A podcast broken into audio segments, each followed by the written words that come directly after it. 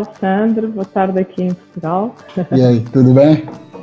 tudo bem. Estamos então, aqui tá mais, mais uma tarde e uma manhã de partilha, não é? Exatamente, está vendo que o chat já está animado aí hoje. Hoje está, está a é. bombar. É. Isso é bom.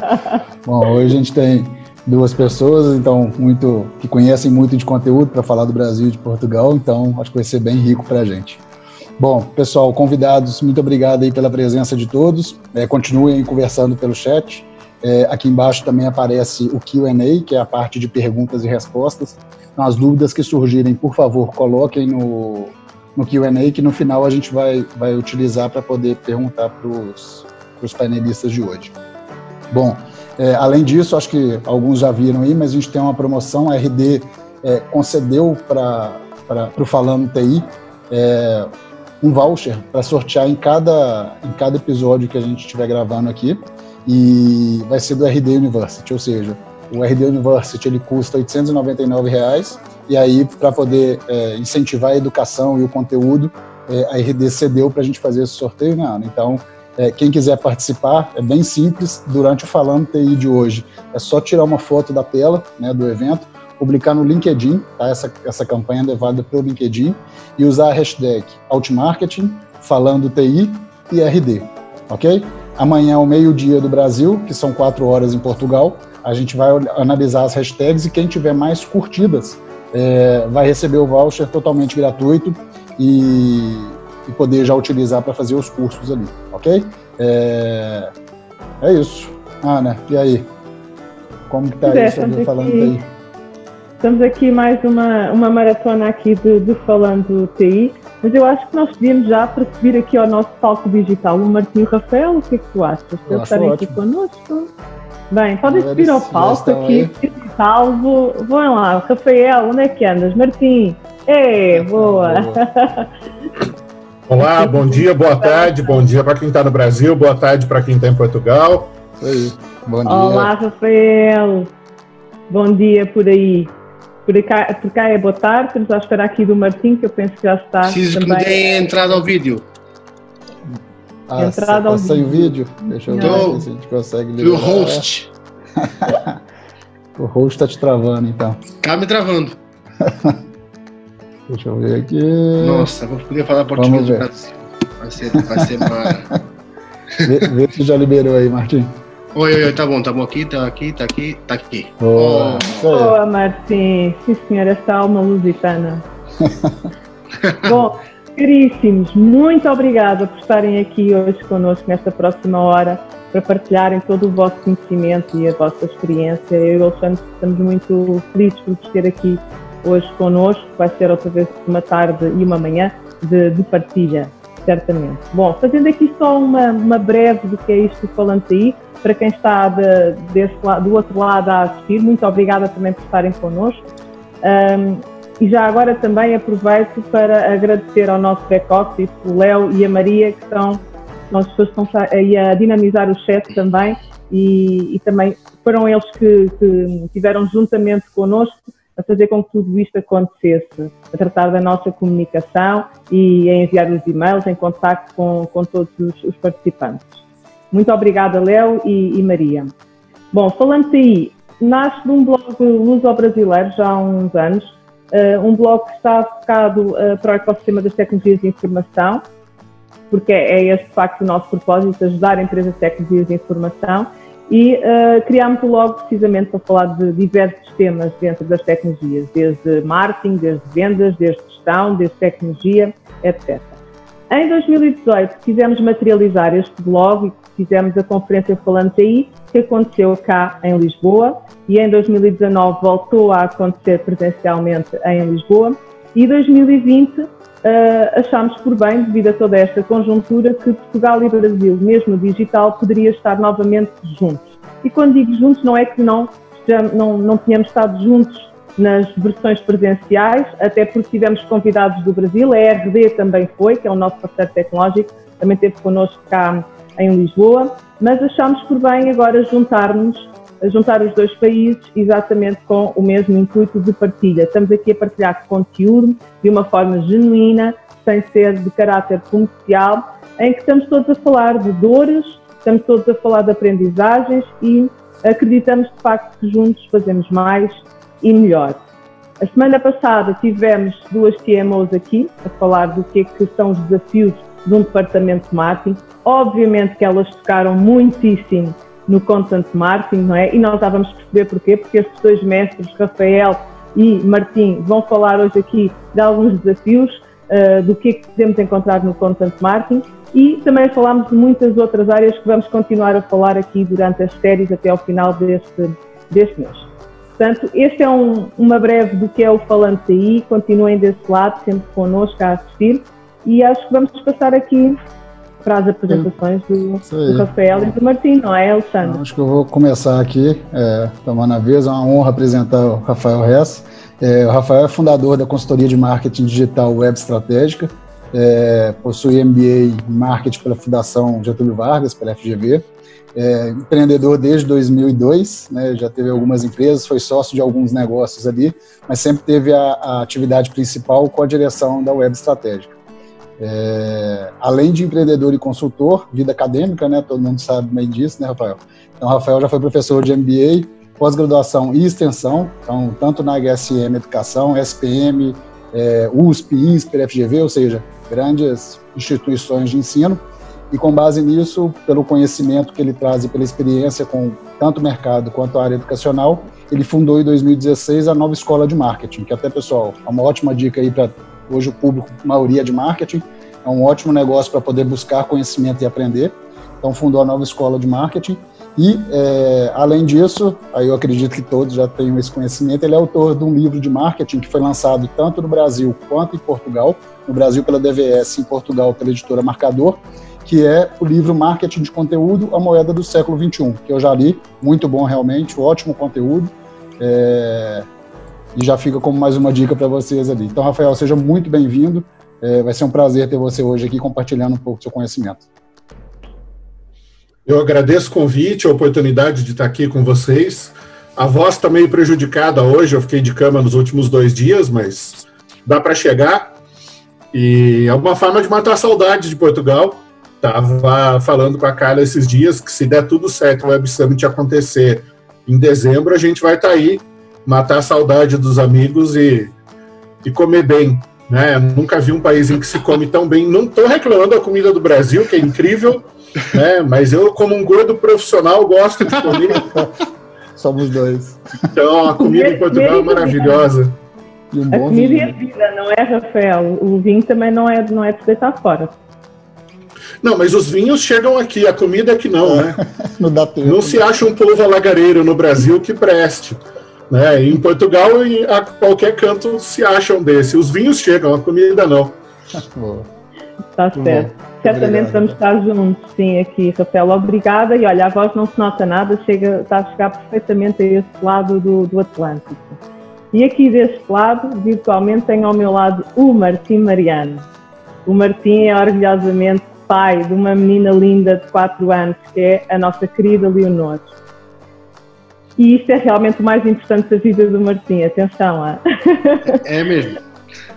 depois disto, e isto está assim bem lá em cima, depois disto, de facto, o Martim é um copywriter, um comunicador nato, autor, storyteller, leitor, adora ler, adora devorar livros, sempre foi uma coisa que ele me disse muito, gasta-me dinheiro em livros, não é? Assim, muito, muito. Ainda agora estou à espera de mais quatro esta semana. Não, isto devora, ele devora livros. É criador de conteúdos digitais, blogger e formador. Apaixonado pela língua portuguesa, esta nossa língua que às vezes é traiçoeira, e uh, nos prega algumas gralhas e ele anda sempre aí uh, à caça das gralhas, não é? E é um feroz editor, editor aqui de conteúdo. Gosta muito de histórias, tanto do ponto de vista de as ouvir como de as contar. Portanto, o storytelling é de facto aqui, está dentro do seu uh, DNA. Na prática, uh, profissionalmente, o que o Martim faz é ajudar as pessoas e empresas a aproximarem-se através do storytelling e do, do copywriter. E é dentro destas duas áreas que o Martim, de facto, dá formação e passa todo o seu conhecimento às empresas e às pessoas. E com isto tudo, eu finalizo a dizer que realmente o Martim é uma pessoa muito feliz. É, sim. é verdade. Mas epá, eu, eu, estava a ouvir ali o, o currículo do, do, Rafael e eu pensei, bem, vou, então vou-me embora, está bem? Vou, vou, vou, sair agora, porque o Rafael é um, é um, é um monstro uh, uh, e não é e não, atenção, nada com o gordo, é? Só é um monstro no verdadeiro sentido do conhecimento e é uma honra para mim estar, estar a partilhar o palco com, com ele nesta conversa e acho que vou aprender bastante também. E, e, portanto estou ansioso por agora aqui para verem as perguntas e para começarmos aqui no bate-papo. É, é um bate-papo. Acho que vamos aprender todos uns com os outros, que é esse facto. É, é o melhor, é o melhor. Nosso propósito, é. E pegando aqui nesse tema da, do storytelling que vocês um, também, também defendem, tanto tu, Martim, como Rafael, e usando também aqui a tecnologia, como é que a personalização, digamos assim, do conteúdo pode, de facto, hoje em dia atrair mais pessoas? Como é que nós conseguimos fazer uma personalização usando storytelling, a tecnologia como um meio, com o objetivo sempre de atrair, atrair pessoas através do conteúdo? Rafael, a bola é sua. Tá bom, então essa eu começo. É, em 2018, a gente falou do, do RD aqui, que é parceiro de vocês. Eu sou muito amigo dos fundadores lá, desde o comecinho do RD, desde lá 2012, 13. E em 2018 eu falei no RD Summit sobre neurostorytelling, né, os cruzamentos entre a neurociência e o storytelling. E uma observação que às vezes nem todo mundo entende ela, por ser meio literal, não tem nada que o ser humano goste mais do que falar de si mesmo. Né? Nós somos egoístas por natureza. Isso é uma característica da sobrevivência, né? é uma característica biológica é, e que aí se torna neurológica. Né? Ah, quando você dirige o seu discurso de marketing para as necessidades das pessoas, isso se conecta com a parte mais profunda da personalidade delas, que é a, a necessidade de sobrevivência. Né? Seja uma sobrevivência literal, seja uma sobrevivência no mundo corporativo, por exemplo. E isso, na atual conjuntura, no mundo inteiro, está muito aflorado.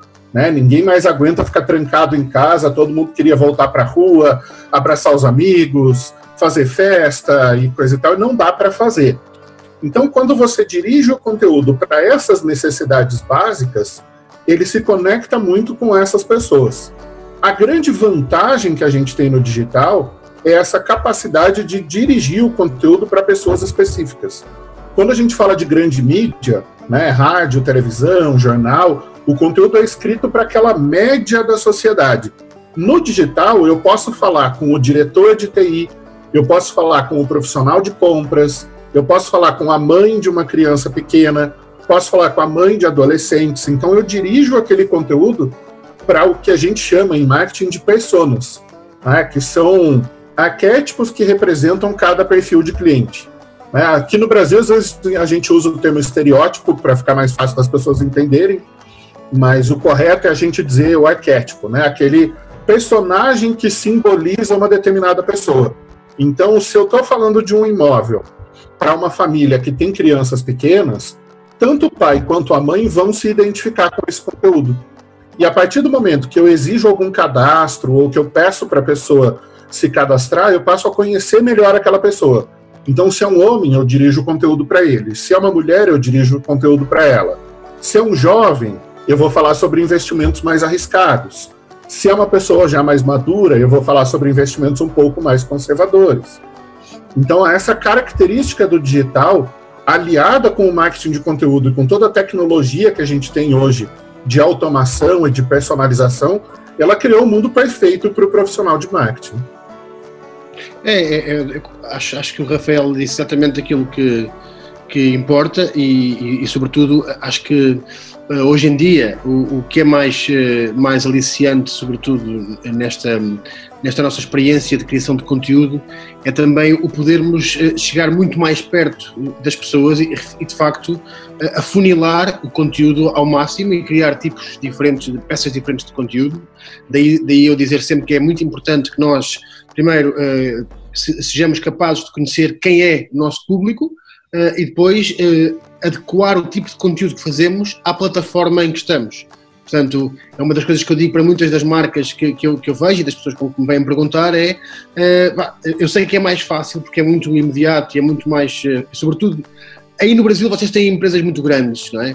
Nós aqui em Portugal, o nosso tecido de empresas é muito pequenino, nós temos até a sigla PME, mas a maior parte das empresas são PE, são pequenas empresas, têm 7, 8, 9 pessoas e, é o mesmo, o mesmo cara, vá, ou a mesma, a mesma mulher que faz de diretor de marketing, diretor de comunicação, que faz contas, que faz publicidade, faz tudo, não é? E então fica muito mais fácil eu, eu agarrar no meu conteúdo e colar, copiar e colar nas redes todas onde eu estou presente. Mas isto é errado porque as pessoas que estão nas, nas redes são diferentes e estão com objetivos diferentes dentro de cada uma das redes. Portanto, com a tecnologia, aquilo que nós conseguimos fazer é conseguimos, por exemplo, com, com um formulário que se cria de borla no Google, com um survey, nós conseguimos, através das, de questões exatas, recolher uh, uh, características exatas das pessoas para depois, mais uma vez, adequar o conteúdo às dores daquela pessoa, às necessidades daquela pessoa, o que vai fazer uma, e o Rafael não me deixa mentir, vai conseguir estabelecer aqui uma coisa que é fundamental no storytelling, que é a empatia. E é a pessoa sentir que nós estamos de facto preocupados com ela e que estamos interessados em saber mais sobre ela. E portanto, até hoje em dia isto é, é, é incrível e como o Rafael dizia muito bem, isto cria aqui uma, quase que um mundo perfeito uh, para o profissional de marketing poder uh, navegar aqui pelo meio e ir ajustando o seu conteúdo às pessoas que encontra, claro que sim. Muito bom. E aí, até um pouco nisso que vocês estão falando, essa questão de personalização, quando a gente traz para a realidade do mercado de tecnologia e o mercado B2B, é, eu tenho uma dúvida que é: primeiro, quando a gente fala de um perfil executivo, né, os CEOs das grandes empresas, ou às vezes até da pequena e média empresa, é, que consome de forma diferente, mas o CEO, aquele perfil executivo, ou o CIO, que é o cara de tecnologia, é, como que a gente pode pensar em criar estratégias para atrair, né, criar estratégia de conteúdo para atrair e manter esse esse perfil de profissional, né? A gente sabe que nem sempre o, o conteúdo é fácil de chegar, o, o tempo é, é, curto, a quantidade de e-mails é alta, enfim, ele vai valorizar. Então, talvez chegar um material pode ser mais difícil. Então, o que, que a gente pode fazer? Pra, que estratégia que a gente pode usar de conteúdo para chegar no perfil executivo das empresas? Bom, já que o Martim não puxou, então eu puxo. Esse silêncio aí foi para deixar para você. é, é, é, aquela técnica do vôlei, né? Deixa que eu deixo, todo mundo deixa, a bola cai. Vai caminha. É, eu tenho um ponto de vista que nem sempre coincide uh, com outros profissionais de marketing. Eu já tive boas discussões sobre isso em sala de aula, de que no se leva, ou é muito difícil você fazer o conteúdo chegar. Né? Então, esses profissionais do nível C, né? o CIO, o CFO, o CMO, o CEO e, e todos os Cs lá todos de cima. Os Cs. É, esse profissional ele tem muito pouco tempo livre. Eu tive numa função executiva no ano passado em uma empresa de processamento de pagamentos como CMO. E assim, eu começava o meu dia às sete e meia da manhã no escritório, terminava às 10 horas da noite, e basicamente eu vivia dentro da empresa. Eu morava no hotel, mas basicamente era para tomar banho e dormir. Todas as refeições, toda a minha rotina, tudo era dentro da empresa porque não dava tempo de executar tudo. E assim, o meu consumo de conteúdo ele foi exclusivamente eventual.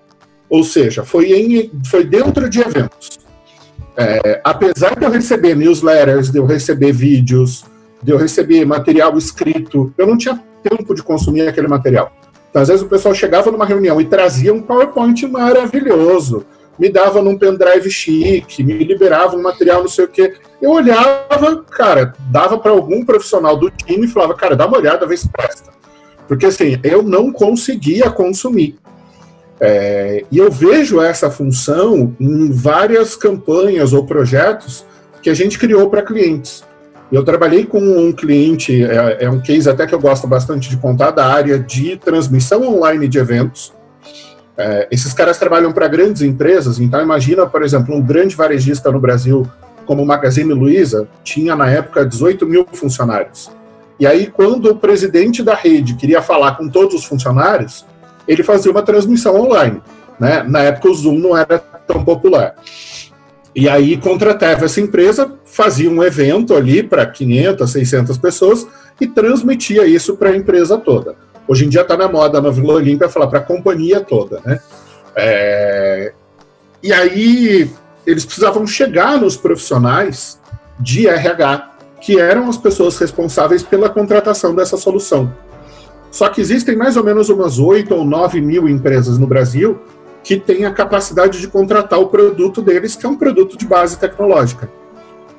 E a gente só conseguiu chegar nessas 8, 9 mil pessoas em eventos. Então eu, a gente ia para o evento, patrocinava o evento, coletava o mailing no evento e a partir dali tentava construir um relacionamento com essas pessoas. Só que a efetividade disso era muito mais baixa que numa campanha tradicional. Né? Quando eu vou falar com um profissional no nível de um analista, de um coordenador, de um gerente, é, quanto menos essa pessoa tem que lidar com pessoas, ou seja, quanto menos tempo ela passa em reunião, mais tempo ela tem para consumir conteúdo. Quanto mais alta a função e quanto mais ele passa tempo em reunião, menos ele consome conteúdo. É, e aí a efetividade era menor. Então, se uma taxa de abertura de uma campanha hoje é 15%, 18% o envio para uma base de e-mail qualificada, para essa base de profissionais é, de alto escalão, é, se isso chegava a 8%, era muito. Então é, é, um grande desafio. E aí o, o debate que eu sempre trago para a mesa com os alunos é conteúdo presencial, o evento presencial, ele é entendido como uma plataforma de conteúdo? Se ele for entendido como uma plataforma de conteúdo, então ele faz sentido dentro dessa jornada de decisão desse cliente.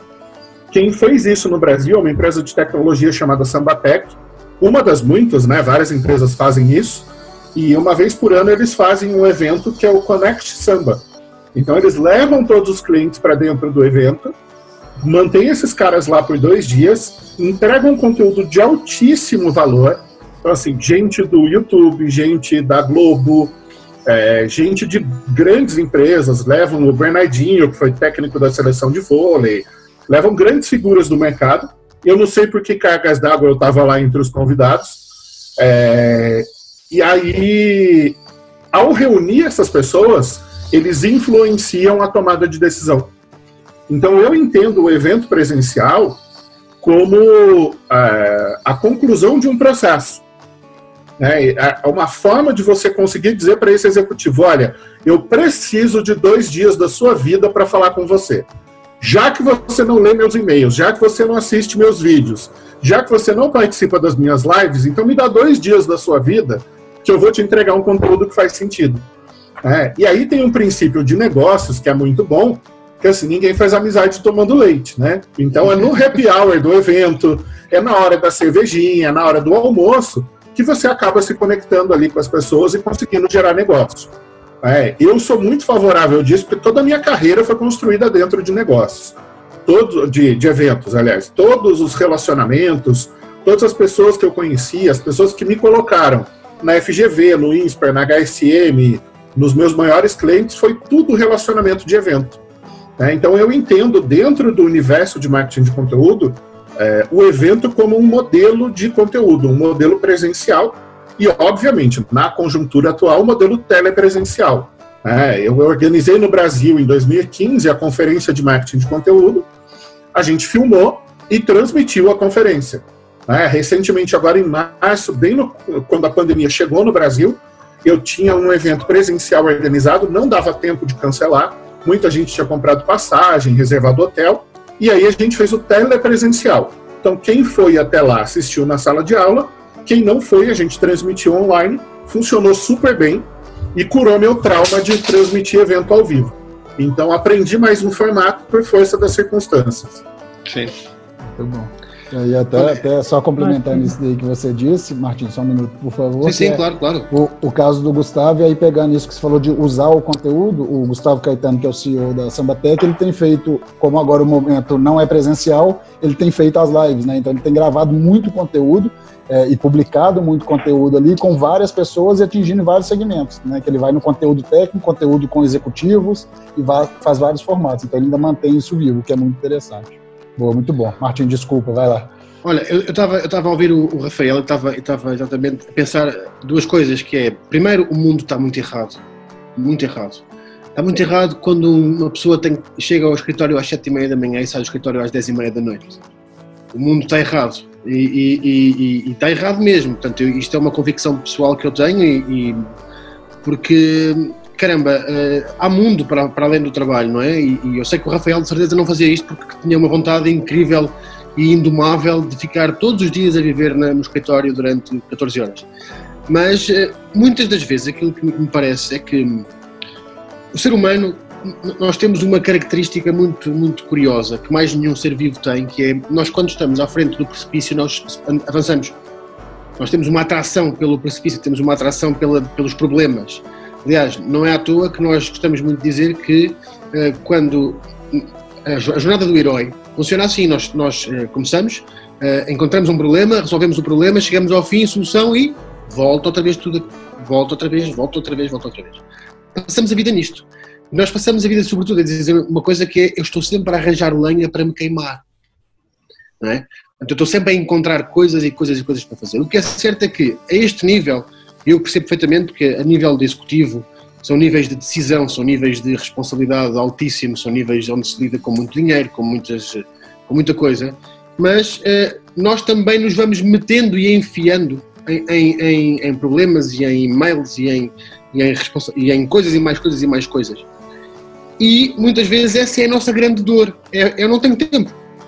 Eu não tenho tempo. E portanto, o que eu acho que falta muitas vezes no, no conteúdo que é produzido é terem atenção exatamente quais são os problemas destas pessoas.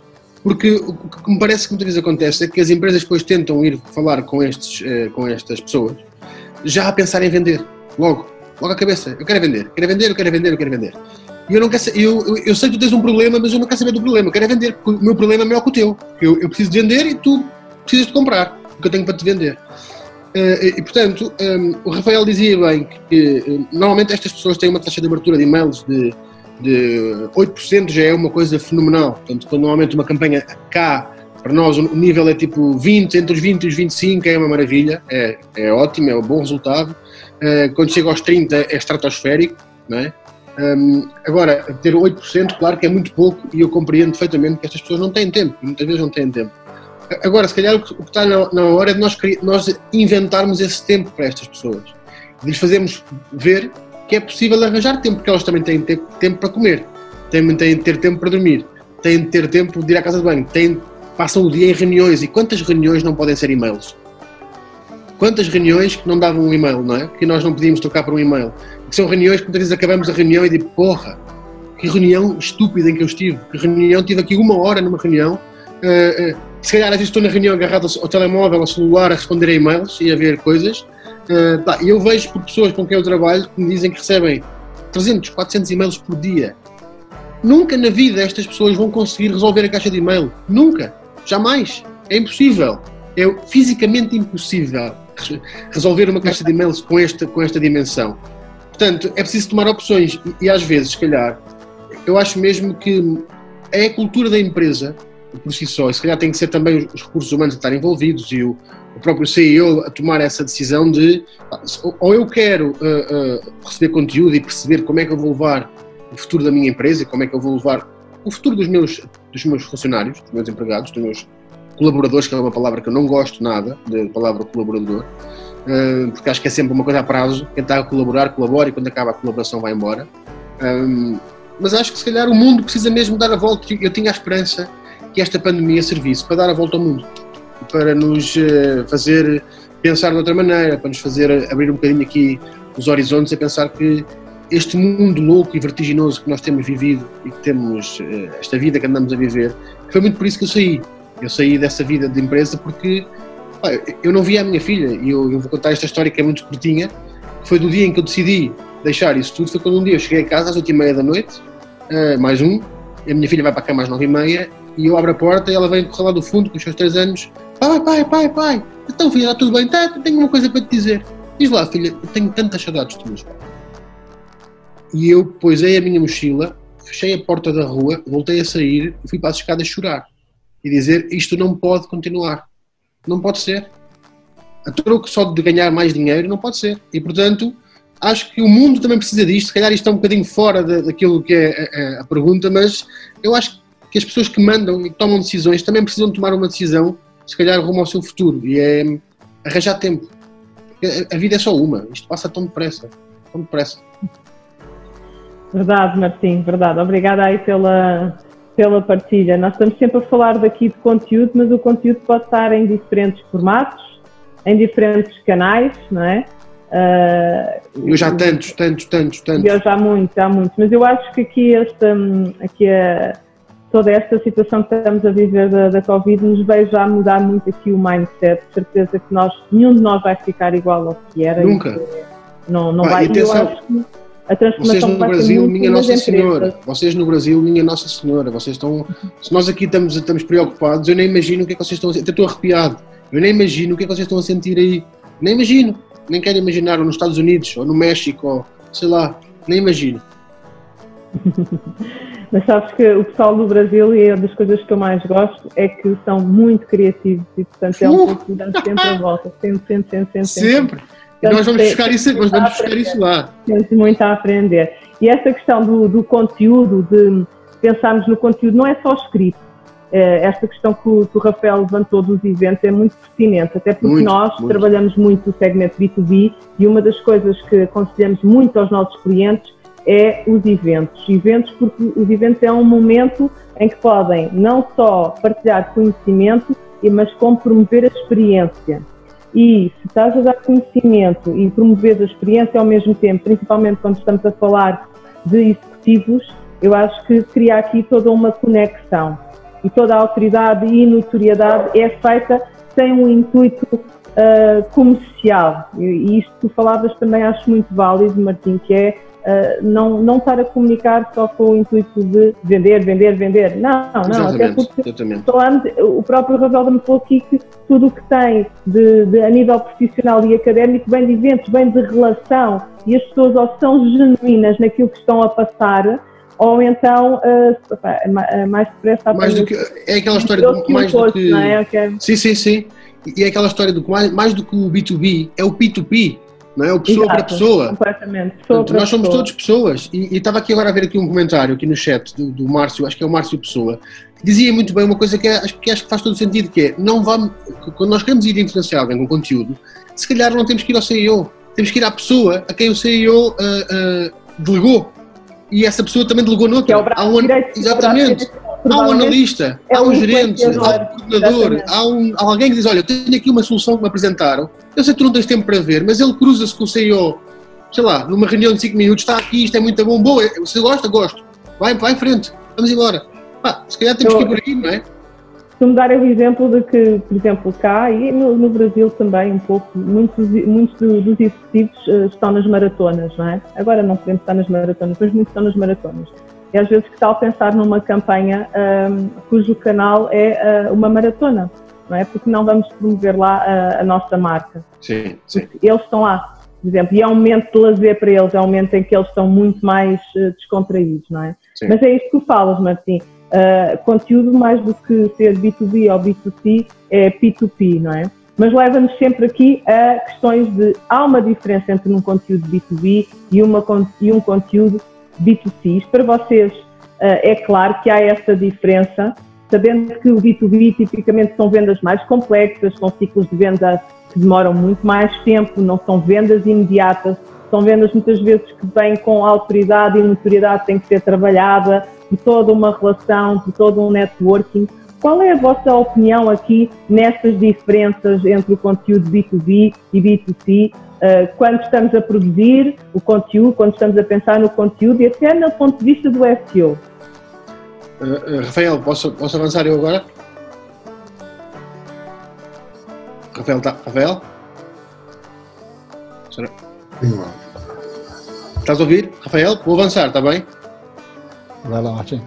Avança okay. sim. Uh, eu, eu, acho que neste caso é, é, é, são, são, tem que haver naturalmente diferenças porque nós quando estamos a falar e a criar conteúdos para pessoas singulares uh, que têm os seus problemas, como todos nós temos os nossos problemas, não é? E, e as empresas também têm problemas uh, diariamente, têm problemas, eu se calhar um dos grandes problemas de uma empresa é, são as contratações, não é que é um risco sempre elevadíssimo para a empresa, que é apostar numa pessoa que não conhece, é o processo de, de seleção, o processo de candidaturas, o processo de entrevistas, depois muitas vezes há os investimentos, em escolher parceiros, Portanto, eu quando estou a criar conteúdo para empresas, tenho mais uma vez que conhecer uh, uh, quais são os problemas que eles enfrentam. Portanto, nada como fazer umas boas conversas com o cliente, nada como perceber o, quais são as dificuldades que eles estão a encontrar nos últimos meses, qual, qual é o, os, quais são os pontos onde dói mais se eu carregar, uh, perguntar-lhes diretamente o que é que vocês, o que é que está a custar mais aqui. Uh, se é o conteúdo, se falta conteúdo, se falta ligação com o público, se não conhecem bem o público. Porque quando eu estou a criar conteúdo como marca para uma série de pessoas, quando eu estou a criar campanhas anúncios, eu faço estudos de mercado né, e vou mais ou menos percebendo aqui quais são as, as, grandes lacunas, quais são as grandes questões que, que, as pessoas se queixam. Agora, quando eu estou a criar para uma empresa, eu tenho que pensar que, primeiro, eu tenho que conhecer bem a empresa, o meu público neste caso, se eu vou criar o conteúdo para aquela, para aquela empresa, tenho que saber qual é o problema que eles enfrentam, uh, quem são as pessoas que tomam as decisões e, e que tipo de pessoas é que são. para quem, quem é que vai receber o conteúdo que eu estou a, a criar? São os, os funcionários? são os decisores. Eh, portanto, mais uma vez, conhecer muito bem o meu público, saber o que é que lhe dói, não é? Portanto, ser um bocadinho aqui médico, ser um bocadinho conselheiro, um bocadinho terapeuta, uh, ser um bocadinho de tudo. Eu acho que criador de conteúdo é, é muito isto. É, é, é, um ótimo, tem que ser um ótimo uh, ouvinte e, e, por alguma razão uh, a vida, Deus, seja lá quem for, nos deu dois ouvidos e uma boca. Dois apenas. ouvidos e uma boca, exatamente. E, portanto, é ouvir muito, ter uma escuta muito ativa e estar preocupado. E depois, quando tu és genuíno e quando tu és autêntico e verdadeiro e mostras verdadeiramente estás preocupado, tu abres uma porta. E abres uma porta e as pessoas percebem, ok, este tipo quer verdadeiramente saber o que é que, que, é que se passa aqui e porque é que eu estou com este problema e quer me ajudar a resolver.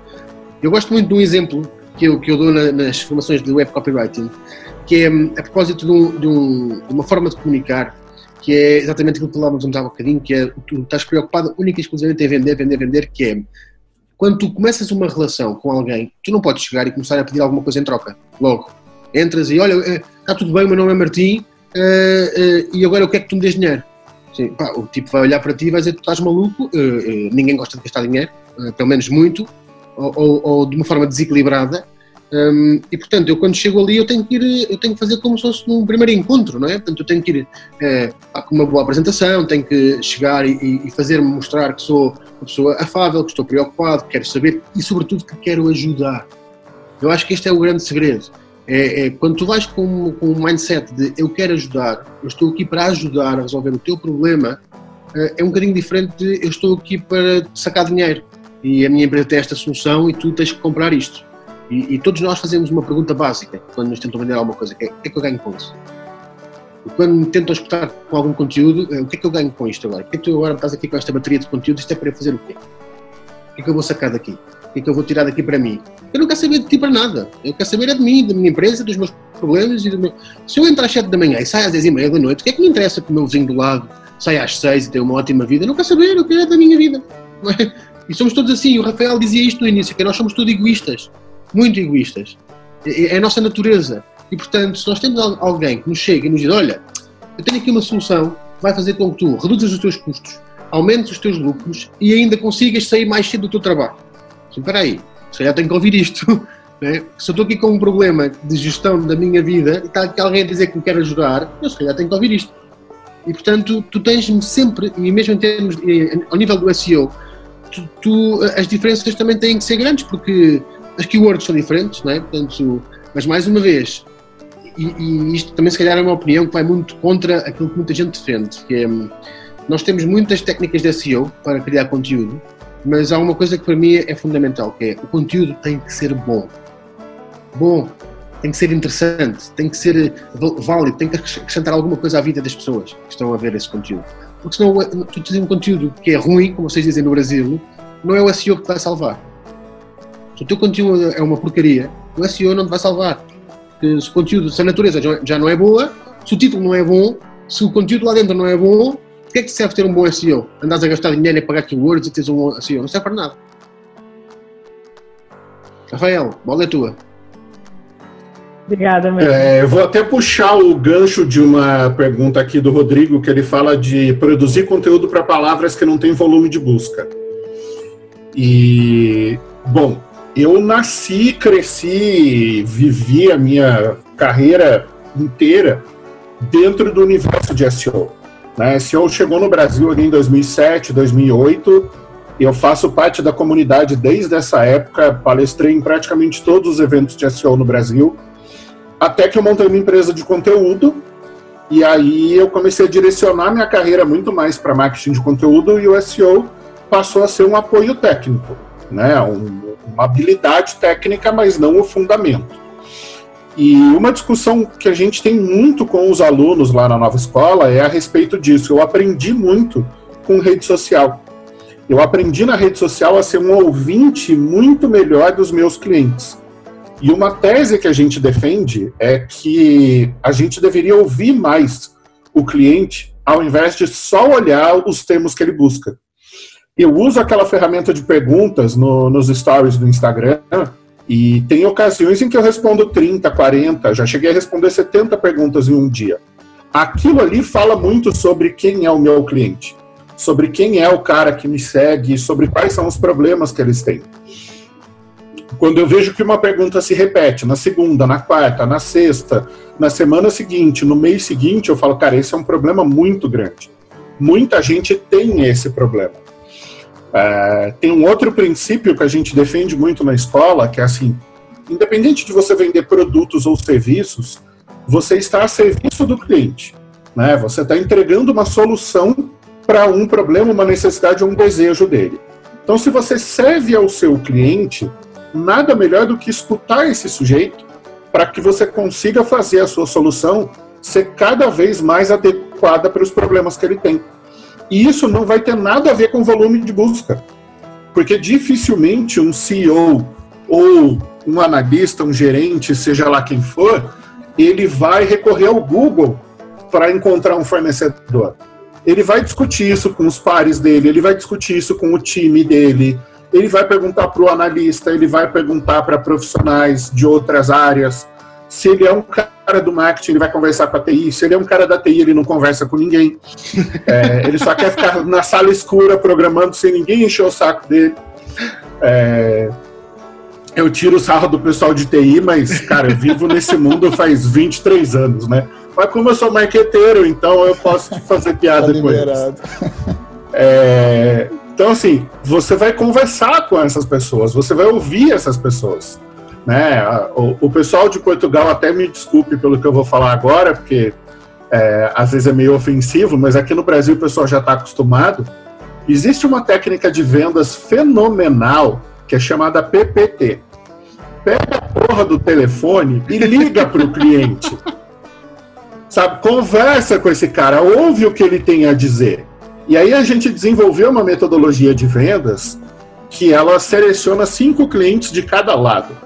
Você vai ligar para cinco clientes que compraram o seu produto e vai perguntar por que, que ele comprou. E ele vai achar isso muito estranho. Ele fala, eu comprei, por que, que você está me perguntando se eu comprei? Seu produto não é bom? Eu falo, não, mas eu quero entender o que é que você gostou. Eu quero entender onde é que a gente pode melhorar, eu quero entender o que estava adequado. Eu quero saber por que, que você escolheu a gente, para entender meus pontos fortes. E aí você vai fazer a mesma coisa com quem não comprou. E isso é muito difícil, porque nem sempre as pessoas estão disponíveis para te dizer isso. Ou elas têm medo de te chatear, de te ofender, de te desagradar. Né? É da natureza das pessoas não querer ser direto. Nesse ponto, os portugueses levam muito, muita vantagem, porque os portugueses eles são muito diretos. Né? Aqui no Brasil, a gente tem essa coisa de querer agradar, de não, não ofender, não chatear. É toda essa fofice, assim, né? O português ele é mais prático. Sim, é sim, não é não, acabou, não, não leva pro pessoal, né? É, e aí a gente liga para esses clientes e faz um questionário e fala: escuta, o que é que o meu concorrente tem melhor do que eu? O que é que esse cara te ofereceu em termos de condições de atendimento que superou o que eu estava te oferecendo? o que é que a minha solução não tinha que você gostaria que ela tivesse? E aí você vai começar a descobrir os seus pontos fracos. O Bill Gates tem uma frase que eu acho genial, acho que está no meu livro, inclusive, que assim, os, os seus clientes mais problemáticos são as suas maiores fontes de aprendizado. São esses caras que vão te dizer o que está errado. Eles é que vão dizer se o seu preço está bom ou não está, se o seu concorrente é melhor que você ou não, se a entrega dele é melhor ou não. Acontece que a gente tem medo de fazer isso. A geração de profissionais de marketing formada agora no século XXI tem medo de cliente. Sim. A gente fazia isso nos anos 80 e nos anos 90. A gente ia até o cliente, pagava almoço, fazia convenção de vendas, viajava com as pessoas. Hoje em dia é tudo digital. E, porra, eu vivo de digital há 23 anos, eu só sei fazer isso na minha vida. Agora, se você não está junto das pessoas, conversando com elas, você não vai achar as buscas dos problemas delas. Porque isso não está no Google, isso está na conversa, está no diálogo, está no entendimento do cliente. Né? Então, por isso que quando a RD cria um evento do tamanho do RD Summit e leva 12 mil pessoas para Floripa, tá todo mundo indo lá comer camarão, tomar cerveja, curtir a viagem e coisa e tal, mas, cara, você cria um ambiente de negócios ou Web Summit em Lisboa, se não me engano, ano passado foram 25 mil pessoas. Cara, quantas cidades em Portugal não tem 25 mil habitantes? Né? E de repente um evento tem lá 25 mil pessoas reunidas. Pensa na oportunidade que você tem de conversar com essas pessoas e entender a realidade delas. Né? De exercer o que o Martim falou mais cedo, a empatia. Né? Se colocar no lugar do outro, aprender com ele. Né? Isso é extremamente poderoso. E isso vai reforçar o conteúdo, o storytelling, as palavras-chave, as técnicas de vendas. Isso vai fazer o negócio como um todo é, melhorar muito. Somos seres sociais, não é assim, Rafael? É que é, é, inevitável. Por muito que haja digital, e bem, ainda bem que há o digital, mas os dois mundos têm que conectar, o digital e o offline. Somos seres sociais. Concordo 100%. Obrigada por esta partida. E sobretudo numa altura em que a geração que vem a seguir a nós já está completamente uh, digitalizada. Portanto, ele já, ele já eu, tenho, eu não sei como é que vai ser esta passagem, era isto que o Rafael estava a dizer, que as pessoas já têm, e sobretudo os mais novos, eu, eu, eu percebi isso quando estava a trabalhar, têm muita dificuldade em ligar para as pessoas, em ligar e a perguntar se está tudo bem, em ligar e a perguntar, olha, tu gostaste, tu gostas, não gostas, o que é que queres, queres Verdade. há aqui um novo produto, estás interessado, vamos almoçar, vamos não sei o quê. Olha, não vou mais longe, ainda hoje tive uma, uma conversa com, com um possível futuro cliente de uma agência de viagens eh, que a certa altura na conversa dizia, então olha, sim senhor, eu, eu vou fazer um diagnóstico, sim senhor, não é para já, é só para setembro, mas fazemos uma coisa, antes disso vamos aí, vamos aí almoçar para nos conhecermos. Ah, e do outro lado eu senti um, um alívio, um, um, a pessoa que se no, é para ótima, ótima ideia Martim, vamos sim senhor, porque de facto isto, isto torna a coisa muito diferente. Pois torna, obviamente que torna, e, e, nós crescemos todos assim, não é? Nós crescemos a ver que as pessoas, as pessoas se conheciam assim, como, era como o Rafael estava a dizer, vais a um evento, tu pensas assim, pá, uma Netflix, eu vou lá fazer o quê? Eh, aquelas, aquelas, não é pelas palestras que as pessoas vão ao, ao, a, não uma Netflix, ou uma Web Summit, não é pelas palestras, porque as palestras que tu vês na Web Summit estão quase todas no YouTube. Tu já viste aquelas pessoas a falar em quase todo lado. Portanto, tu vais lá é para é contar a tua história a outras pessoas e para ouvir as histórias dos outros. É isto que vais lá fazer, não é? Porque o resto está tudo no YouTube. O Gary Vaynerchuk, tu já o ouviste falar em todo lado e mais algum. Portanto, aquilo é uma, é uma repetição do conteúdo. É uma, vai criar um conteúdo novo a cada palestra onde vai. É? Claro que não vai. Uh, portanto, o, o, Obama e esta gente toda, eles escrevem livros, eles dão talks, eles têm masterclass, eles têm tudo, não é nada de novo. Agora, o que é novo é o que o Rafael dizia, que é a oportunidade que tu tens de ir ouvir as histórias dos outros uh, uh, e, sobretudo, criar empatia, gerar, gerar aqui contactos que depois ficam, ficam para sempre, muitas vezes, Exatamente. e que são determinantes, não é? Isso aí, muito bom. Ou seja, além disso tudo, a experiência também que a pessoa vai buscar, né? Num evento desse que vira um. É, só um fazer uma correção volta. aqui, ó. O Márcio fez uma, uma observação que ele falou: ah, na minha opinião, as pessoas procuram no Google sim. Não, é lógico que elas procuram, não foi Exato. isso que eu disse, que elas não buscam. É que quando você chega nos problemas mais profundos, o volume de busca vai ser pequeno. E aí, um sim. profissional que olha com o olhar de SEO, ele vai falar, ah, não vale a pena escrever sobre isso porque não tem gente buscando no Exatamente. Google. Não é isso.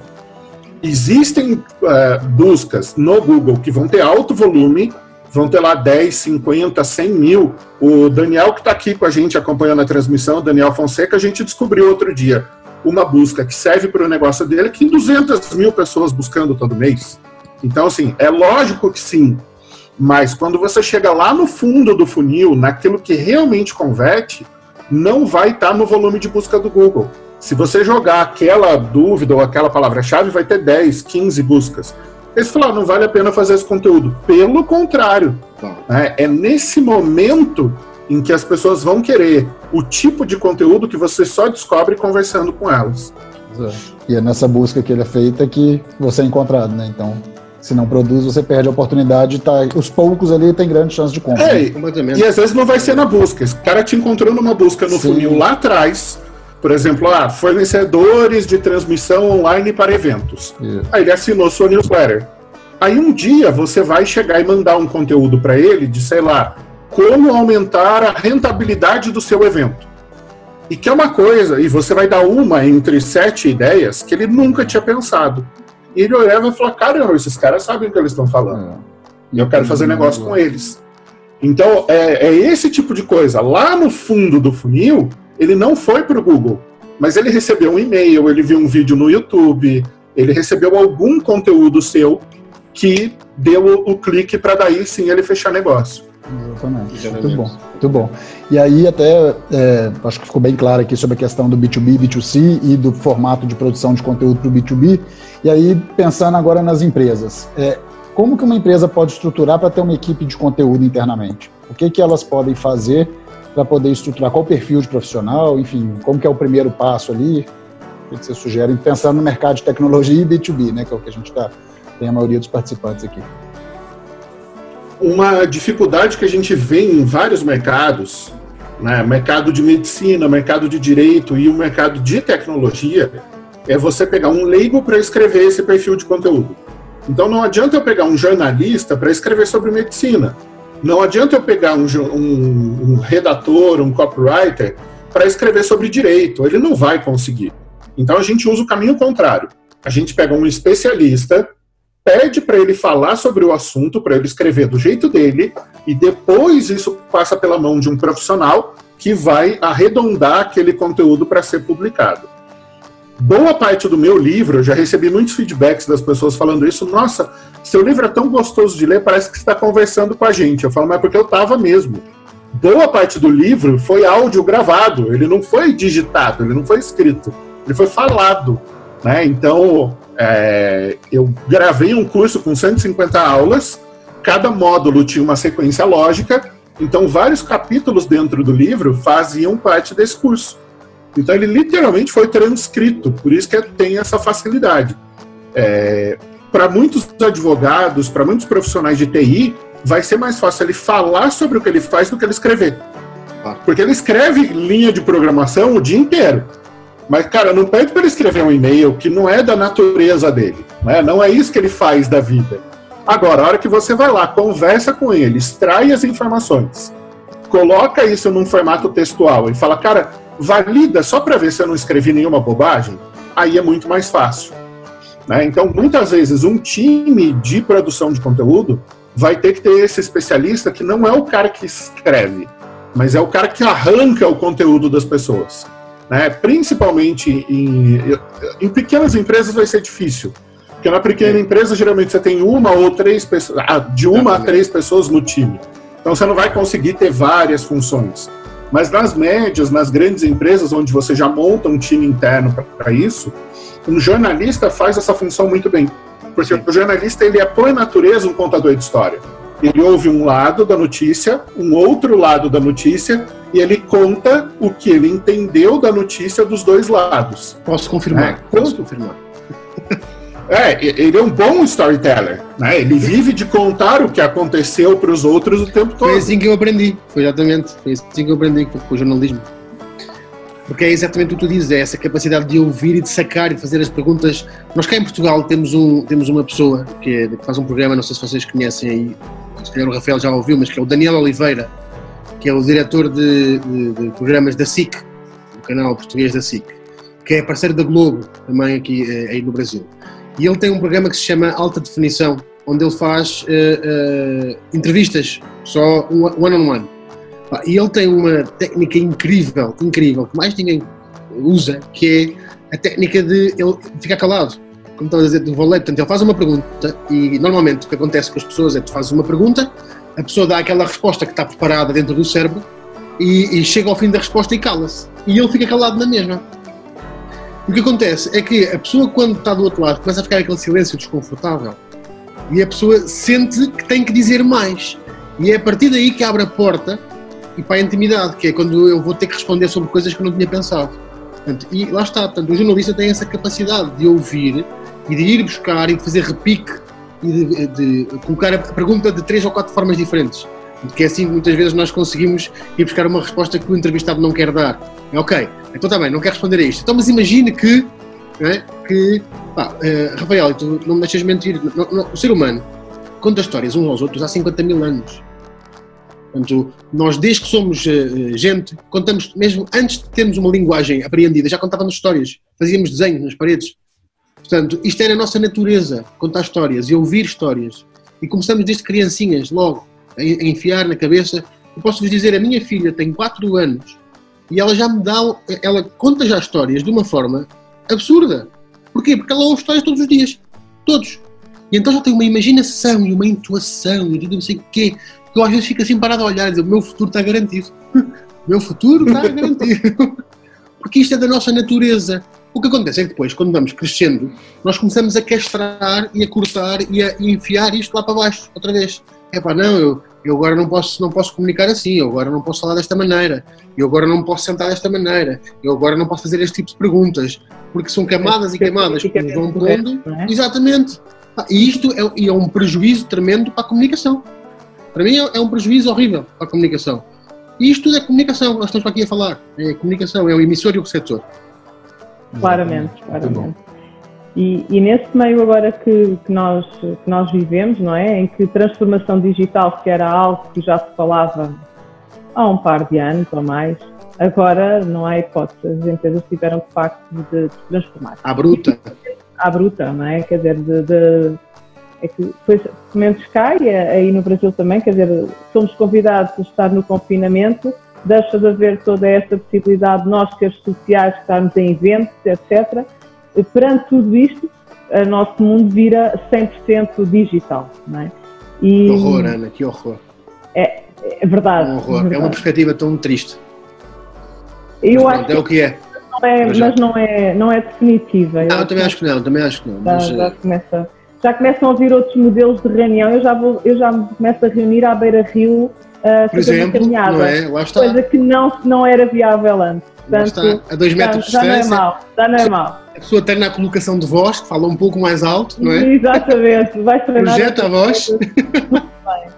Agora, perante todos estes desafios que nós estamos a viver e toda esta transformação digital, que eu vejo muito positiva, apesar de, de tudo, eu acho que é, é de facto positivo, uh, que desafios é que vocês uh, conseguem encontrar quando estão a criar um conteúdo para estes meios digitais? Porque com a transformação digital, todas as pessoas, todas as empresas passaram a ter que comunicar, não é? Mas só no digital, deixou de haver o, Nossa, o offline, não é? Como é que aqui, eh, para quem está a ouvir, eh, como é que como é que se consegue contornar tudo isto? Quais são os desafios e como é que realmente conseguimos ter um conteúdo que seja relevante, tendo em consideração que só temos o digital no momento? Olha, Ana, eh, eu acho que aqui agora é, vai ser preciso ter muita paciência, muita boa vontade, eh, muita calma nessa hora, como vocês falam no Brasil, eh, porque há, há, pessoas que de facto não estavam preparadas para isto, não estavam, não estavam de todo, e isto é um pesadelo que nos está a acontecer. Porque há muita gente que nem um website tem. Portanto, em Portugal, mais de metade das empresas do país não têm um website sequer. Portanto, porque sempre viveram com negócios que não, nunca foi preciso ter um website. Portanto, para que é que eu precisava de um website? Não era preciso para nada. E agora, de repente, meu Deus, ai Jesus, preciso de um website já. Portanto, vão pagar muito por um website, vão pagar mais do que podiam ter pago aqui há um tempo se tivessem feito. Uh, e vão ter que encontrar alguém, dentro da realidade que o Rafael dizia e que nós já falámos aqui, de ter muito poucas pessoas, porque há negócios pequeninos, há negócios, mas que precisam agora da internet para sobreviver. E o grande exemplo, e em Portugal nós estamos a passar isso já e no Brasil deve ser igual, que é, nesta semana se viu, que há uma, há uma perspectiva de cerca de 40% dos restaurantes encerrarem. Portanto, 40% é, é, é um escândalo. Isto é uma coisa, é um abismo. E nesta pandemia, o que é que nós vimos? Vimos de repente toda uma série de restaurantes a começar a fazer takeaway e a anunciar na, nas suas plataformas o takeaway. Portanto, o que é que vai ter que acontecer aqui? Vai ter que acontecer aquilo que o ser humano é ótimo a fazer, que é, e nós em Portugal e no Brasil somos campeões do mundo a fazer isto, que é desenrascar que é hum. dar um jeito, como vocês falam aí.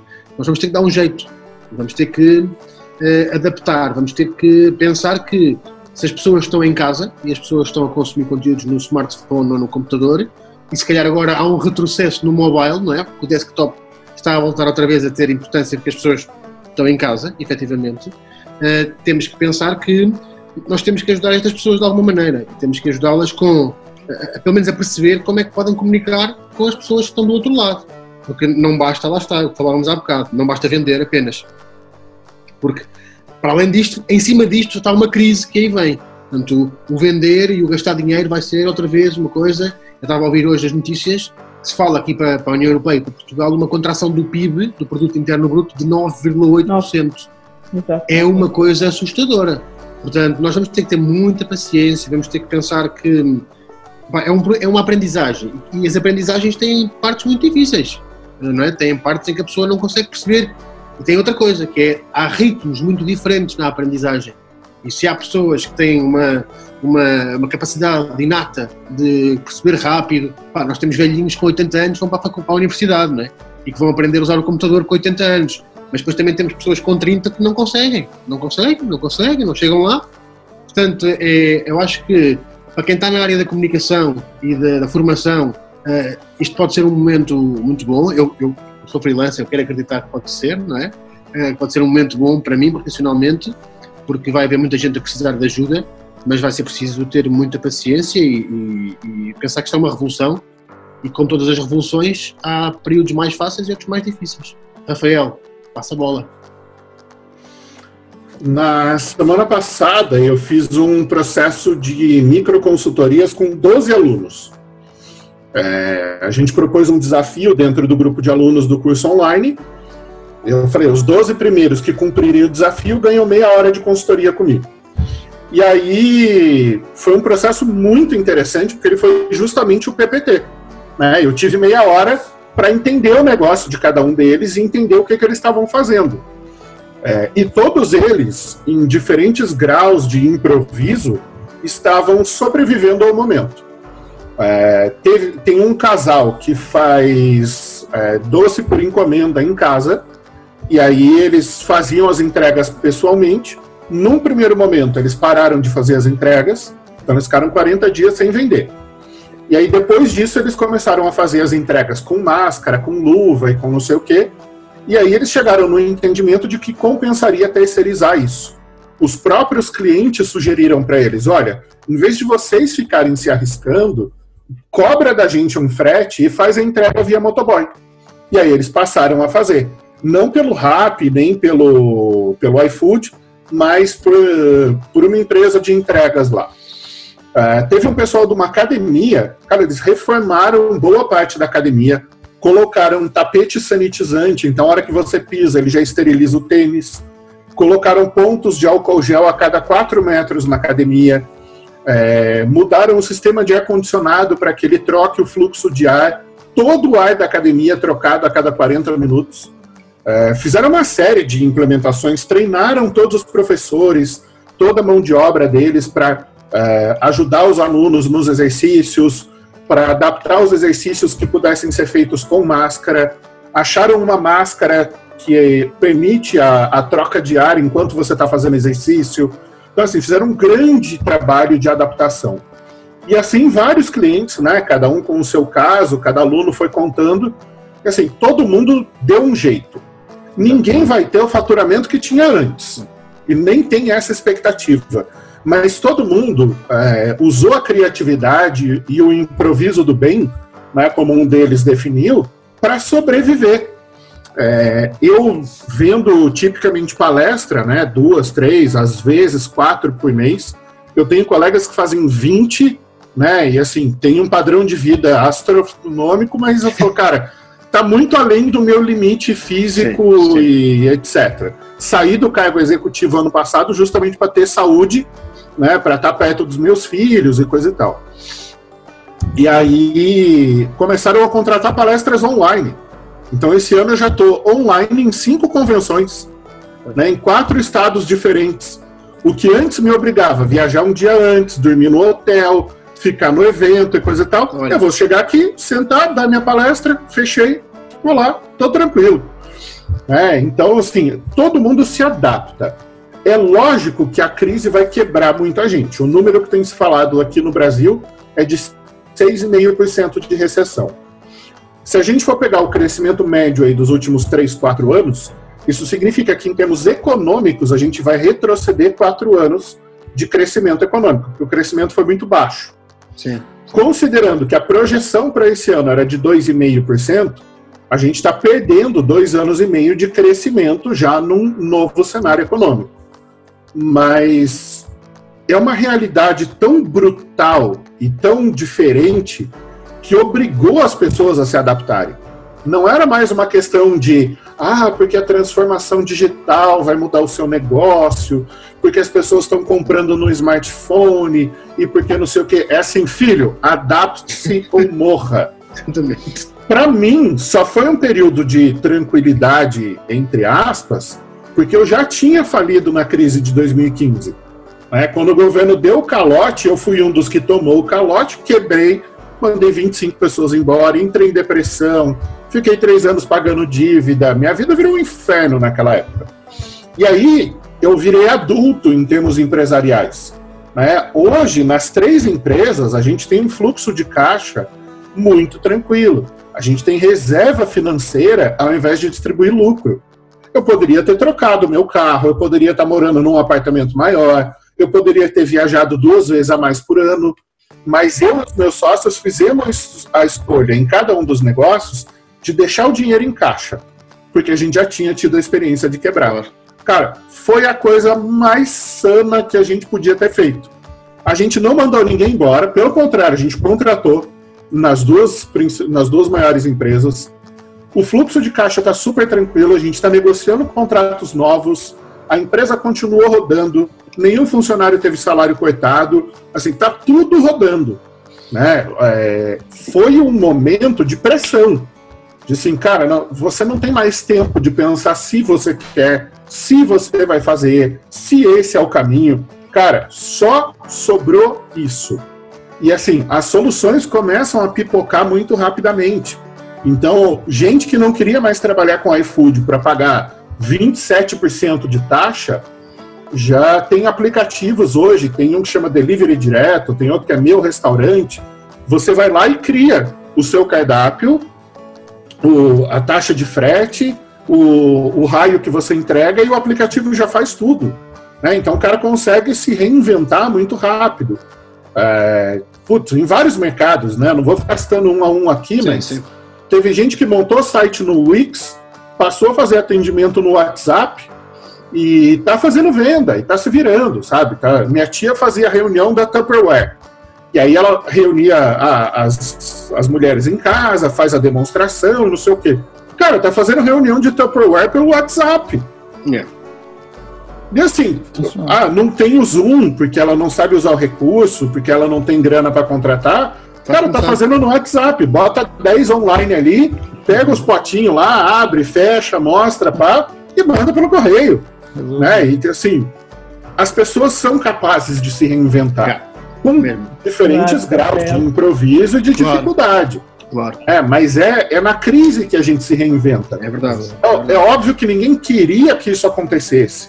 Que ninguém mais aguenta ficar em casa. Tá todo mundo cansado, tá todo mundo louco.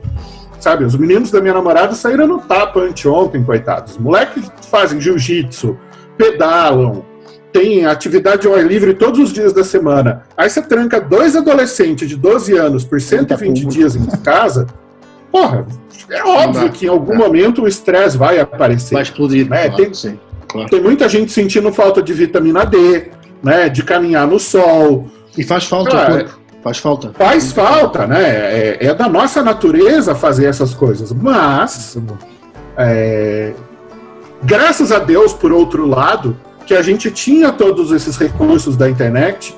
Né? Imagina essa pandemia 20 anos atrás. Ui. Não, aí era o caos. Aí já sem site, sem e-mail, sem WhatsApp, sem Google, sem rede social. Yes. Cara. Isolado, e estavas isolado completamente Olha, Sem videochamada. Esquece. Sim, sim, sim. sim. Com um telefone físico de fio. Ah, sabe?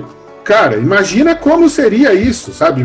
Cara, eu nem tinha pensado isso, mas de falar me arrepiou. Exatamente. É, então, assim, cara, agora igual. Graças a Deus que a gente vive numa era é. com todos esses é recursos, sabe? É. Ou seja, isso é interessante, é, Rafael, interessante que partilhaste aí da tua tia, porque na prática a tua tia vende pelo WhatsApp, que é um dos canais que cada vez mais, até tem integração já com o RD e mais, ela foi tão inovadora que uh, recorreu ao áudio e ao video content. Portanto, ela está na nossa. Está, tá, exatamente. Usando todas as formas de conteúdo. É uma coisa, é, é realmente. Pá, Inspirador. E eu acho que isso é do ser humano. Nós somos, de facto, seres que nos conseguimos uh, adaptar e é momentos de crise. E Muito é bom. esse o crescimento. É, o crescimento se dá isso, é, é? Exato, e aí é, é, isso, ou seja, a transformação digital ela passa por isso, a primeira mudança de cultura, né, das pessoas, elas quererem fazer esse processo, e às vezes é o que você falou, não querer, mas ser obrigada a. Então muda a cultura, cria um processo novo na forma de entrega, como você deu o exemplo do pessoal que fazia o doce, então você cria um processo novo de entregar o seu produto ou o seu serviço e usa a tecnologia para poder ajudar nisso, né, que é a tríade da transformação digital. Muito bom, muito rico, pessoal. E aqui a gente tem algumas perguntas aqui que para a gente poder chegar no final. É, vou fazer as perguntas, vamos começar aqui. Primeiro tem uma da Márcia. É, aqui no Brasil, é, o que vocês acham que podemos fazer para termos sucesso no marketing de conteúdo? Um milhão de dólares. Olha, a, a maior parte das iniciativas eu vejo que tem sucesso. A questão é o tempo que esse sucesso leva para acontecer. Eu tenho usado muito uma analogia do tijolinho, né? Eu vejo muito aluno chegando e falando: ah, como é que eu faço para bombar no Instagram? Eu falo, não sei te responder isso. O que eu sei fazer é crescer gradualmente. Se você quer construir um muro, coloca um tijolo por dia. Depois de um mês, você vai ter um murinho. Ah, mas eu queria fazer um murão. Então você vai ter que colocar cinco tijolos por dia. Você tem que produzir muito mais conteúdo. Agora, um pouquinho de tijolos por dia, em uma década, constrói um castelo. Só que a maioria das pessoas desiste antes do resultado. Esse que é o grande ponto. Existe uma coisa que até o pessoal da RD fala muito, que é o fosso da desilusão. Né? Quando você olha no gráfico do Google Analytics, é aquela linha que vem assim margeando zero durante muito tempo até que ela decola, né? Que é o que a gente chama da curva em formato de taco de hóquei. Né? Ela vem baixinha durante muito tempo e de repente ela explode. Essa explosão não vai acontecer com todo mundo. Né? E você saber quais números, quais métricas não. olhar, as pessoas ficam olhando para seguidores, para likes, para taxa de abertura de e-mail, né? E esquece de olhar para relacionamento, para taxa de conversão, é, para penetração de mercado, né, para várias outras taxas que não são tão óbvias, mas que importam muito mais a médio e longo prazo. Né? O que é que você está construindo para ser o seu castelo? Então, eu diria que a, a principal coisa para ter sucesso em marketing de conteúdo é consistência. Eu até falo da regra dos três Cs no meu livro, e uma delas é a consistência.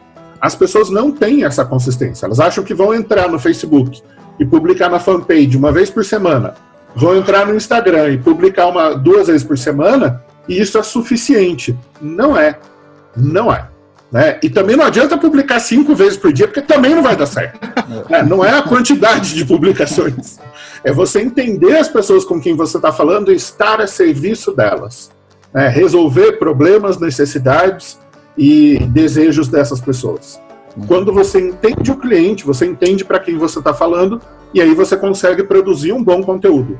Eu vejo que na maioria dos casos, quem diz que marketing de conteúdo não funcionou, fez durante alguns meses, a estratégia não fez nem aniversário de um ano, né? fazendo analogia com o ser humano, o ser humano aprende a andar mais ou menos com um ano de idade. Né? Então a estratégia nem aprendeu a andar direito e a pessoa já vai falar, ah, mas não funciona. Não funciona. Falar, ah, aí, meu filho, nada vai funcionar na tua vida. Essa pressa toda. Olha, eu, eu, tenho uma coisa para acrescentar que é, eu quando eu tinha 14 anos, a primeira vez que eu disse, um dia eu hei de viver da escrita. Eu comecei a viver da escrita aos 35. Nunca deixei de escrever. Nunca. E sempre mantive no meu foco, um dia eu vou viver da escrita. Vou, isto vai, vai, vai ser difícil, mas eu vou, eu vou lá chegar. Porque o que a Ana dizia, consistência, é resiliência, é capacidade, é a razão pela qual existem 1.8 mil milhões de blogs no planeta. Porque criar um blog é muito fácil. É fácil, o WordPress faz um step by step. faz isto, cria aqui, mete a imagem, mete coisa, dá um nome, está tudo bem. Agora, manter e continuar sempre a escrever, a escrever, a escrever. O Saramago, o Prémio Nobel da Literatura, começou a escrever aos 50 anos, publicou o primeiro livro com 50 anos. 50. Exatamente. E ele não começou a escrever com 50 anos. Ele foi publicado, foi aos 50 anos. Portanto, eh, tu tens que, queres uma coisa, isto é como tudo, se queres uma coisa, tens que trabalhar, tens que acreditar, tens que lutar. Ah, e nesta fase agora, muito mais. Portanto, eu sei que é difícil porque há este advento dos influencers e que a pessoa chega e, e, e, começa no Instagram e de repente tem 200 mil seguidores, um milhão, e pá, eu também quero ter aquilo, pá, mas se, se, eu, se, nós, algum de nós soubesse como é que isso se faz, eu, olha, eu, eu, há uma história que eu gosto muito de contar que é quando estava a trabalhar ainda no jornalismo e alguém dizia assim, olha, faz aí um post, eu trabalhava nas redes sociais de, de, de informação, faz aí um post viral. E eu olhava assim para o lado e dizia assim, olha, espera aí, vou dar aqui a minha magia, estalava os dedos, coisa e tal, Uou, pimba! Já está. Vais agora ver, vais meia hora. Ah, estás a gozar. Eu dizia, olha, se achas que eu soubesse fazer posts virais, achas que eu estava aqui a trabalhar? Eu era milionário. era milionário, eu vendia a receita para as empresas. Quanto é que és um post viral? Dá, paga aí, 2 mil euros, 3 mil euros, 10 mil euros. Pronto, era fácil. As pessoas não, e hoje as pessoas não têm paciência. Querem tudo rápido, rápido, rápido, rápido, agora, já, já ontem. E é preciso ter muita paciência, como o Rafael dizia bem, é, é um tijolo de cada vez, um tijolo de cada vez, um dia de cada vez. Consistência relação, relação, consistência, paciência. É, é médio e longo prazo, é uma estratégia. É, sim. Bom, é, bom, depois a outra pergunta aqui, muito obrigado. É, a outra pergunta é: o conteúdo em áudio, é uma pergunta do Leonardo, que é: o conteúdo em áudio é realmente o futuro do marketing de conteúdo? Porque nós do marketing temos ouvido muito isso. Acho que os podcasts já respondem muito a isto, não é? O sucesso dos podcasts já já mostram muito, e, da pesquisa de voz, sobretudo, já mostram muito como é que estas, como é que isto já está tudo a funcionar. E eu já vejo imensa gente crianças, então, as crianças então é, esquece. Já agarram e ok Google faz isto, ok Google mete Spotify, ok Google não sei das quantas, eh, é tudo por voz. Já falam para os comandos. Minha filha às vezes dou por ela tentar falar para o comando da televisão, porque o comando da televisão já permite pesquisar na, net, na, na, na box por voz. Portanto, já, isto já dá para fazer. Portanto, os podcasts, o que é que tem de bom? Primeiro, uh, deixa os olhos livres. Portanto, eu não preciso estar a olhar para um conteúdo para, para estar uh, a absorvê-lo. Eu posso estar a fazer o que eu quiser, andar na rua, cozinhar, fazer o jantar, a ir às compras e estou, ponho os, os, os computadores e estou a ouvir um podcast. Uh, portanto, é, é, é, parte boa, é mobilidade. Uh, e, portanto, depois o resto, o Rafael acrescentará o que eu quiser, mas eu acho que sim, acho que. e agora, ainda agora vi no LinkedIn, também já disponibilizou uh, tipo, colocar o meu nome por voz, porque vai ser possível pesquisar a pessoa por voz. O Twitter já tem pesquisa também e criação de conteúdo por voz. Portanto, eh, está tudo a chegar lá. Porquê? Porque é para tornar a vida do ser humano mais fácil. Muito bom.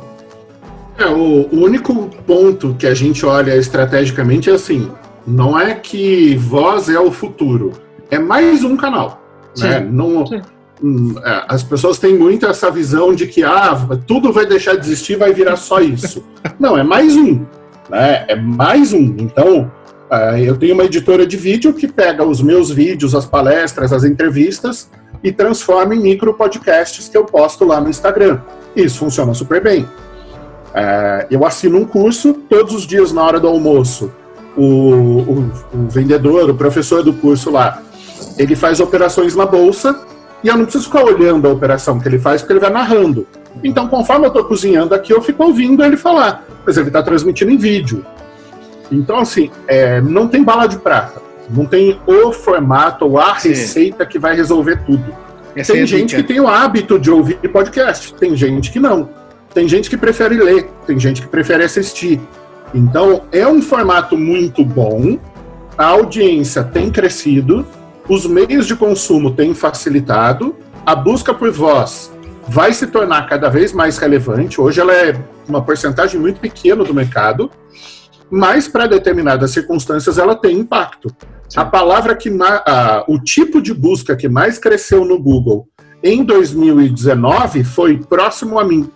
Por quê? Porque a pessoa pega o celular e fala: Google, eu quero uma cafeteria próxima a mim. Google, uma sorveteria próxima a mim. Google, um borracheiro próximo a mim.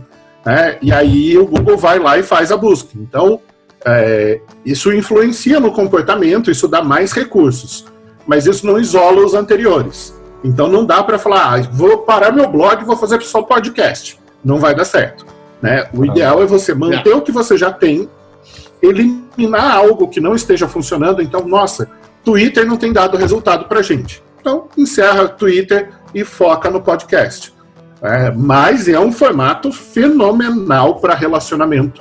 É, eu, que sou professor, gosto muito de mandar mensagem de áudio para os alunos, porque eles já estão acostumados a ouvir a minha voz nas aulas, a ouvir a minha voz nas lives, e aí eu gravo um áudio e mando para eles, eles já têm o hábito de ficar me ouvindo e, e consumindo aquele conteúdo. Então é uma ferramenta bastante relevante.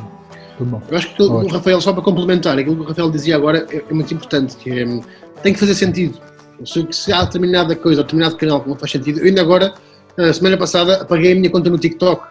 Porquê? Porque para mim não faz sentido estar ali, não, não faz. Eu percebi por várias vezes que, por achar que aquilo é tudo uma constante de repetições de coisas que eu vejo A mais B mais C mais D mais E, toda a gente a fazer igual, para mim deixou de fazer sentido. Portanto, deixa de fazer sentido, sai e está tudo bem na mesma, está tudo ótimo. Quem, quem sente que faz sentido está lá, para mim não faz. Ótimo, vou, vou, me dedicar a sítios onde eu acho que faz sentido estar presente. Simples. Muito bom, muito obrigado. Bom, eu tenho uma da Isabelle aqui, é, tem mais, vou fazer mais duas perguntas. Primeira da Isabelle, que é: o que fazer no caso de pequenas empresas para a produção de conteúdo de TI, de tecnologia? Vocês acham válido contratar terceiros técnicos por sites de freelancer? Ou seja, acho que acredito que a pergunta é buscar um freelancer avulso, né? Entrar no site, pesquisar um freelancer e faz um conteúdo para mim técnico. Eu acho que pode, pode ser útil porque se tu não tens uma força de trabalho dentro de casa que saiba e consiga fazer isso e estás sempre a adiar porque a pessoa não consegue, ou não sabe escrever, ou não, não, não, se sente confortável, ou se tu vais obrigar alguém que não se sente confortável a escrever a escrever, vai ser, vai, vai sair, vai correr mal. Vai correr mal porque a pessoa vai sempre fazer de contragosto, contra vontade. Portanto, acho que sim, não, não tens a despesa de, de, com segurança social, não tens a despesa com tudo e mais alguma coisa, pagas um, se calhar, compras um, contratas um bloco de conteúdos, olha, eu quero que faças aí um bloco de 10 conteúdos sobre esta matéria, eh, colaboramos aqui, vens aqui, temos umas reuniões, batemos aqui uns papos e vemos o que é que é preciso fazer, e sai muito mais em conta e aquela pessoa entrega e está ali o bloco e pode usar e parte mais micro conteúdos e e, e fica ali com, com um material uh, acessível e que muitas vezes é muito mais barato do que contratar uma pessoa só para fazer isso. Ok, obrigado. É, bom, então vou na próxima que é do Ronaldo. Está é, tá direcionado a Rafael, mas o Martim fica à vontade. Rafael, a percepção que tem é que a tecnologia digital está avançando com grande velocidade. Entretanto, a maioria das empresas não tem pessoas preparadas ou desenvolvidas digitalmente. Como desenvolver essa massa? Esse é o grande desafio da nossa geração. É, nós somos uma geração de transição. Uhum. Os profissionais que já estavam no mercado foram, no mercado, foram educados no século XX, em cima de premissas do século XX. Nós somos a geração que foi aprendendo a lidar com a internet conforme ela foi se expandindo. Né? No Brasil, no ano 2000, a gente tinha um milhão de pessoas com acesso à internet. Hoje a gente tem 120 milhões de pessoas com acesso à internet. E ainda tem 80 e tantos, 90 milhões que não têm acesso à internet, né, que nunca viram. É, a gente não tinha até 2007 smartphone, até 2010 tablet, até 2009 rede social. Eu sou de uma geração que usou Yahoo Groups como rede social, né, que estava lá no comecinho, que usou bate-papo do... Mirk. O IRC. Do Mirk do Mickey e depois do ICQ. Do ICQ. É, então a gente foi construindo essas coisas. A geração que hoje chega no mercado nasceu no ano 2000. Ela já nasceu digital. Uhum. Quando eles chegaram na adolescência, já tinha smartphone, já tinha Wi-Fi. A minha filha ficou chocada aos 7 anos de idade, hoje ela tem 13, é, quando ela foi na casa da avó e o tablet dela não funcionava. Né? Porque, mas não tem internet na casa da avó? Tem, Ué, mas não funciona. Não, só tem no computador. Como assim só tem no computador? Né, em qualquer lugar que eu vou, eu boto um login, uma senha e tem internet, como é que aqui eu tenho que sentar no computador para usar a internet? Né, para ela aquilo foi um choque cultural. E aí tudo que a gente vê acontecendo e tenta compreender, porque nós somos adultos, então a gente olha, analisa e adota. Essa geração mais jovem, para eles aquilo já é o natural. Né? Se der um telefone de disco, eles vão ficar olhando e falando, que, que serve essa merda? O que eu faço com isso? né? Se der um LP, ele vai falar, sério que isso aqui toca música? Né? Fita cassete, que coisa mais horrível. Né? Não faz sentido. Então, é um desafio que ainda vai durar 20 ou 30 anos. Uhum. Se a gente pensar que o computador é pessoal é do comecinho dos anos 80, Exatamente. e que hoje ele 40 anos depois, né? 80, 90, 00 e a década que a gente está finalizando agora, né, e muita gente ainda não tem um computador pessoal em casa. E nem vai ter, porque já migrou para o smartphone. Já paga a conta no banco, já faz investimento na bolsa, já fala com os filhos por videochamada, não precisa de um computador. Então, olha, a gente levou 40 anos para fazer uma transição da era analógica para uma era digital. Agora a gente está fazendo a transição de uma era digital para uma era de nuvem. Né? E ainda é uma transição.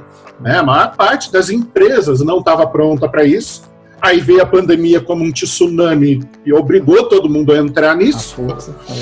A é, e ao mesmo tempo, os profissionais vão precisar de treinamento constante.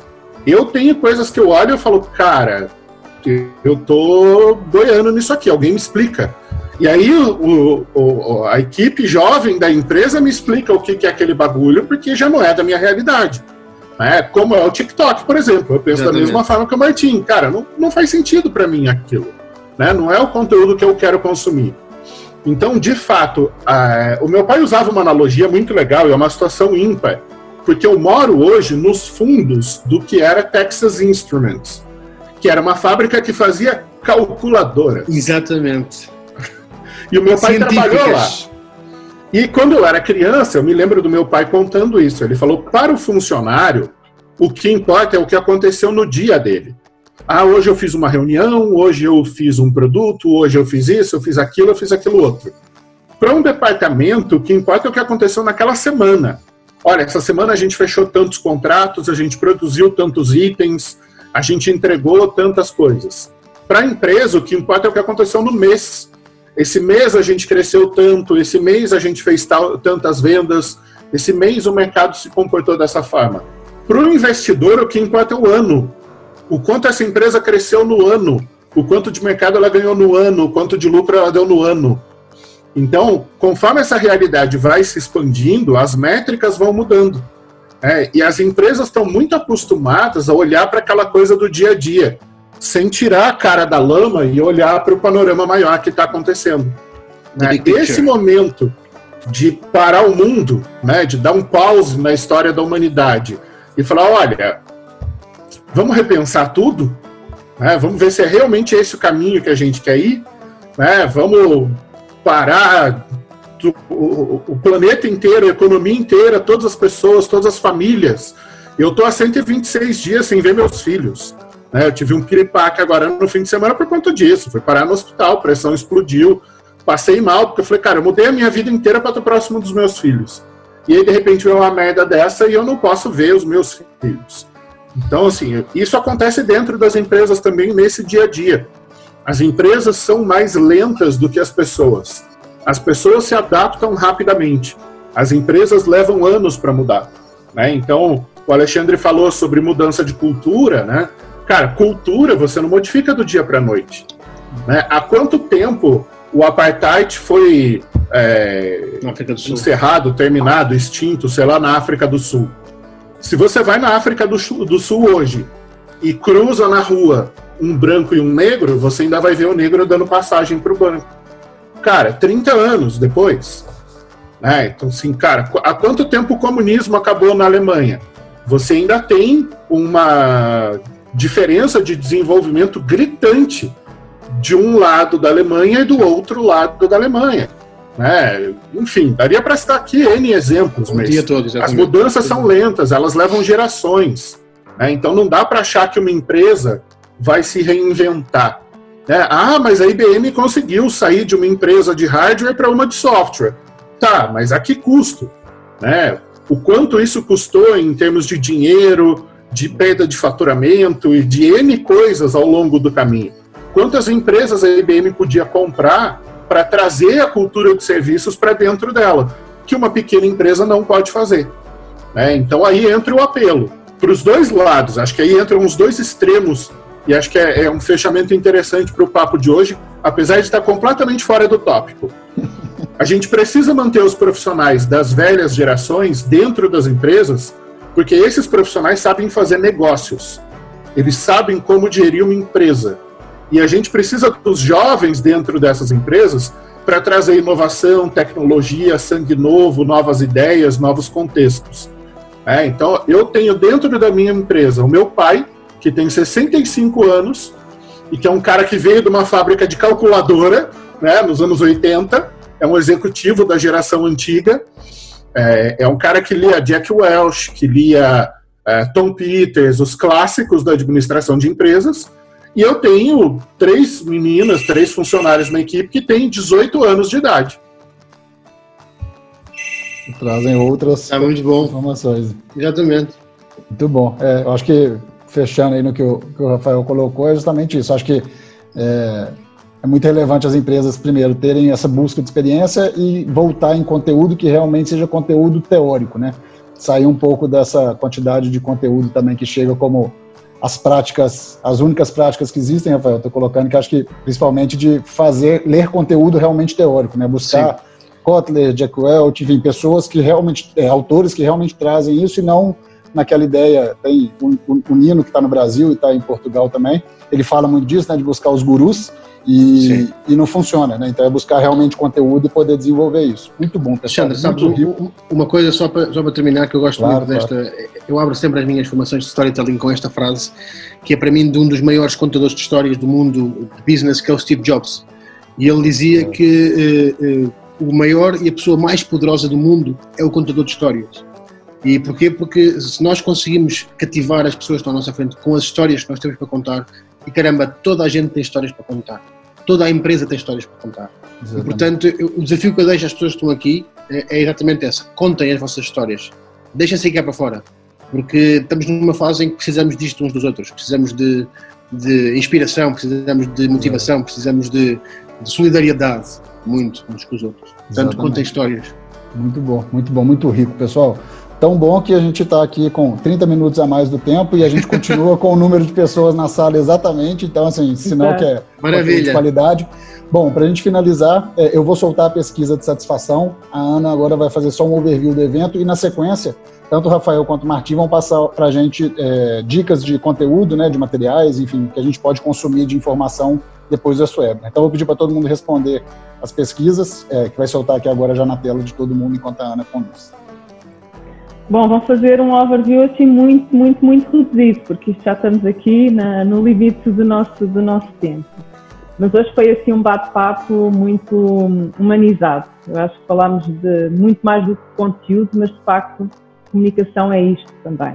Falámos de neurostorytelling, que abriu aqui o, o Rafael com, com esse conceito, a questão do discurso que deve ser realmente direcionado para as necessidades das pessoas, porque é isto que vai permitir que nós consigamos ter conexão com as pessoas e criar a empatia. A vantagem do digital é precisamente conseguirmos direcionar este conteúdo para as pessoas exatas no momento certo. E a tecnologia também ajuda a automatizar toda esta este fluxo de comunicação que conseguimos ter de uma forma mais assertiva com as pessoas. A tecnologia ajuda muito também a recolher informação para que assim consigamos criar aquele conteúdo direcionado pensar em diferentes formatos de conteúdo, ver esses diferentes formatos de conteúdo como também plataformas de conteúdo, como é, por exemplo, um evento, ok? E seja esse evento do ponto de vista online ou offline. Portanto, temos que realmente pensar noutros formatos, onde é que está a nossa persona, onde é que está o nosso público e chegar a ela, ok? Conteúdo realmente genuíno, falámos também disto, foi uma das coisas que o Martim uh, levantou, Portanto, primeiros contactos, não vá vender, não vá logo com uma venda uh, agressiva, vá com conteúdo genuíno de partilha, de se preocupar com a pessoa que está do outro lado. Mas para isso é preciso ouvir essa pessoa. Temos dois ouvidos e uma boca, nunca se esqueçam, ok? E então, B2B e B2C é diferente, mas há coisas que se mantêm. Conhecer o público-alvo é essencial e as suas dores, seja B2B ou B2C. Saber ter uma escuta ativa porque de facto somos seres sociais, gostamos muito de ouvir e sermos ouvidos. Uh, o SEO acaba por ser, no meio disto tudo, um apoio técnico para o conteúdo que estamos a produzir e redes sociais foi uma das coisas que o Rafael também levantou aqui. Redes sociais ajudam muito, muito para quê? Para que nós consigamos extrair informação que é relevante para construirmos o nosso conteúdo de acordo com as dores de negócio da nossa persona. E tudo isto faz com que consigamos, de facto, criar a empatia, porque quando chegamos ao coração da outra pessoa que está do outro lado, vamos criar essa empatia e a conexão. A produção de conteúdo, no ponto de vista de equipa, deve ter uh, duas premissas muito importantes: saber ouvir, ouvir aquele que tem um conteúdo realmente mais técnico e que é conhecedor, e depois saber interpretar esse conteúdo e colocá-lo num formato de storytelling para quem vai ouvi-lo, para quem vai lê-lo, digamos assim. Reinventarmos, adaptarmos, resiliência, uh, entender qual é o nosso enquadramento em que vivemos atualmente e com isso agirmos. Darwin dizia, não vão vencer os mais fortes, vão vencer aqueles que vão adaptar. E o final da nossa conversa falou muito disto. A transformação digital veio para nos dizer ou adaptas ou morres. É simples. É um zero e um, como na tecnologia. Portanto, meios de comunicação novos estão a surgir e suportes de comunicação também novos aqui estão a surgir. Portanto, temos que, de facto, nos adaptar. E mais que tudo, aqui uma estratégia de marketing de conteúdo não é algo que acontece de hoje para amanhã. É uma estratégia que vamos uh, construindo tijolo a tijolo. É uma estratégia a médio e longo prazo. Consistência e resiliência são palavras de ordem para quem quer estar desse lado a construir uma estratégia de content marketing para a sua empresa. Isto é um overview, falámos muito, foi um bate-papo muito humanizado, falámos muito mais de coisas, mas acho que resume um pouco aqui o que estes dois senhores. Eu já estava ansiosa por esta tarde, esta manhã aí do Brasil, estava ansiosa. O Martim já tinha, já tive a oportunidade de, de estar com ele. Foi num evento que nós nos conectámos, Rafael, portanto, epá, não posso estar mais de acordo contigo. E tu, Rafael, tive a oportunidade também de te ver como palestrante num RD Summit e acompanhar-te. E epá, foi muito, muito bom. Vou cá estar braços abertos, Rafael, para uma bacalhoada e um vinho do Douro. Está bem? quero ir, quero ir, quero ir. E o Martim também.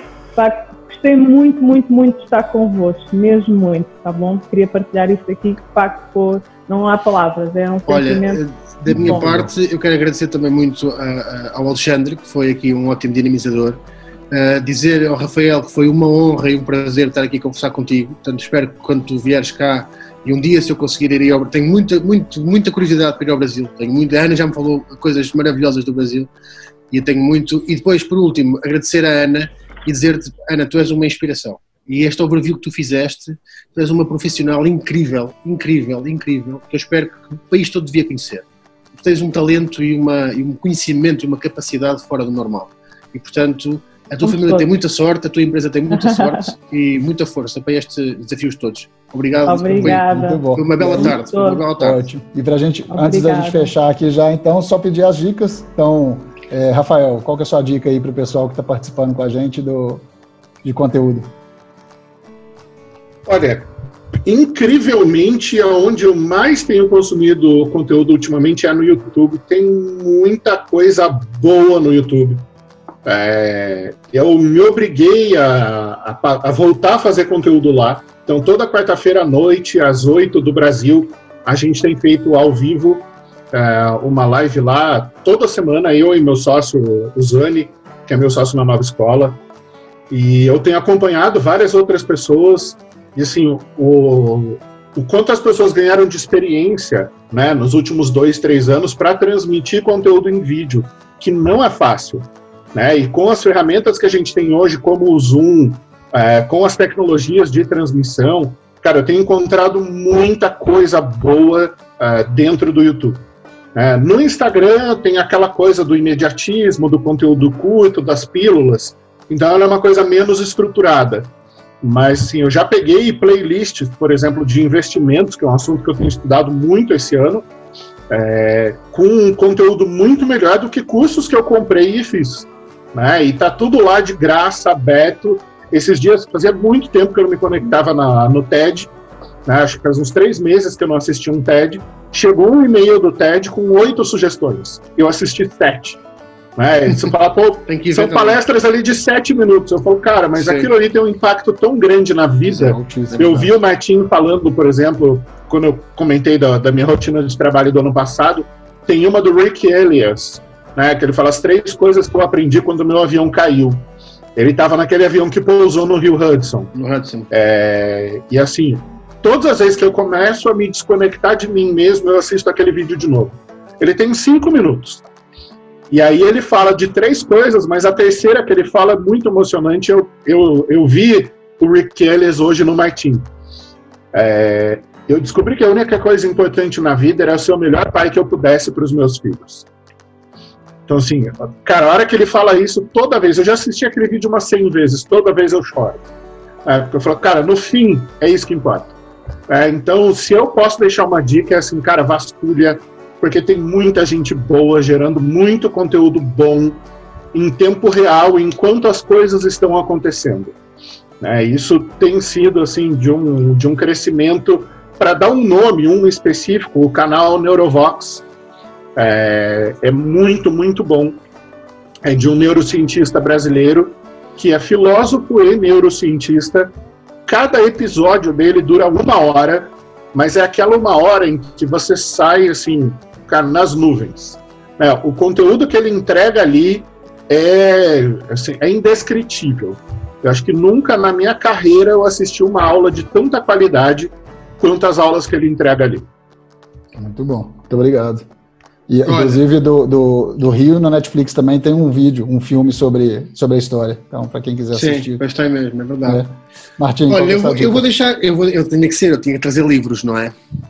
Pronto, não vou recomendar o livro do Rafael porque já é mais do que óbvio, mas vou recomendar, nos últimos dois tempos, dois livros técnicos, uh, uh, e depois a seguir um terceiro, que não, não tenho aqui, mas vou dizer o nome, que não é técnico, que é um, que é um romance de um, de um clássico da literatura mundial que eu acho que a gente devia ler Uh, o primeiro é do Donald Miller e que se chama Building a Story Brand. Portanto, é muito bom este livro, é mesmo muito bom, é muito prático, muito simples, muito fácil de ler e tem um, um, um framework para depois se poder aplicar nos, nos negócios da, das nossas empresas. E o segundo é o que eu estou a ler agora, que é a minha Bíblia e que vai dar para fazer, estruturar os cursos e tudo mais, e que é este: The Copywriter's Handbook. Este é, é, é, fenomenal, porque a quantidade de conteúdo que está aqui dentro, e eu já, já estou a pensar em nível 2 e nível 3 da minha formação de, de copywriting à conta deste livro, portanto, porque é, é, é, muito grande. Depois, o último livro que eu queria dizer é exatamente O Velho e o Mar, do Ernest Hemingway. E é um livro que eu acho que toda a gente devia ler por uma razão muito simples, porque é, o livro é uma história de, de resistência, de resiliência, de sobrevivência e de uma luta interna de um homem consigo próprio e como é que ao longo daquela viagem no livro, que se lê, o livro lê-se num dia, fácil, uh, mas é um livro transformador e portanto eu recomendo a toda a gente ler aquilo porque é como o Rafael estava agora aqui a dizer do, da, da, aula que ele tem lido, é, ler aquele livro faz-nos uh, ser pessoas melhores. Exatamente, ótimas dicas, excelente pessoal, muito obrigado.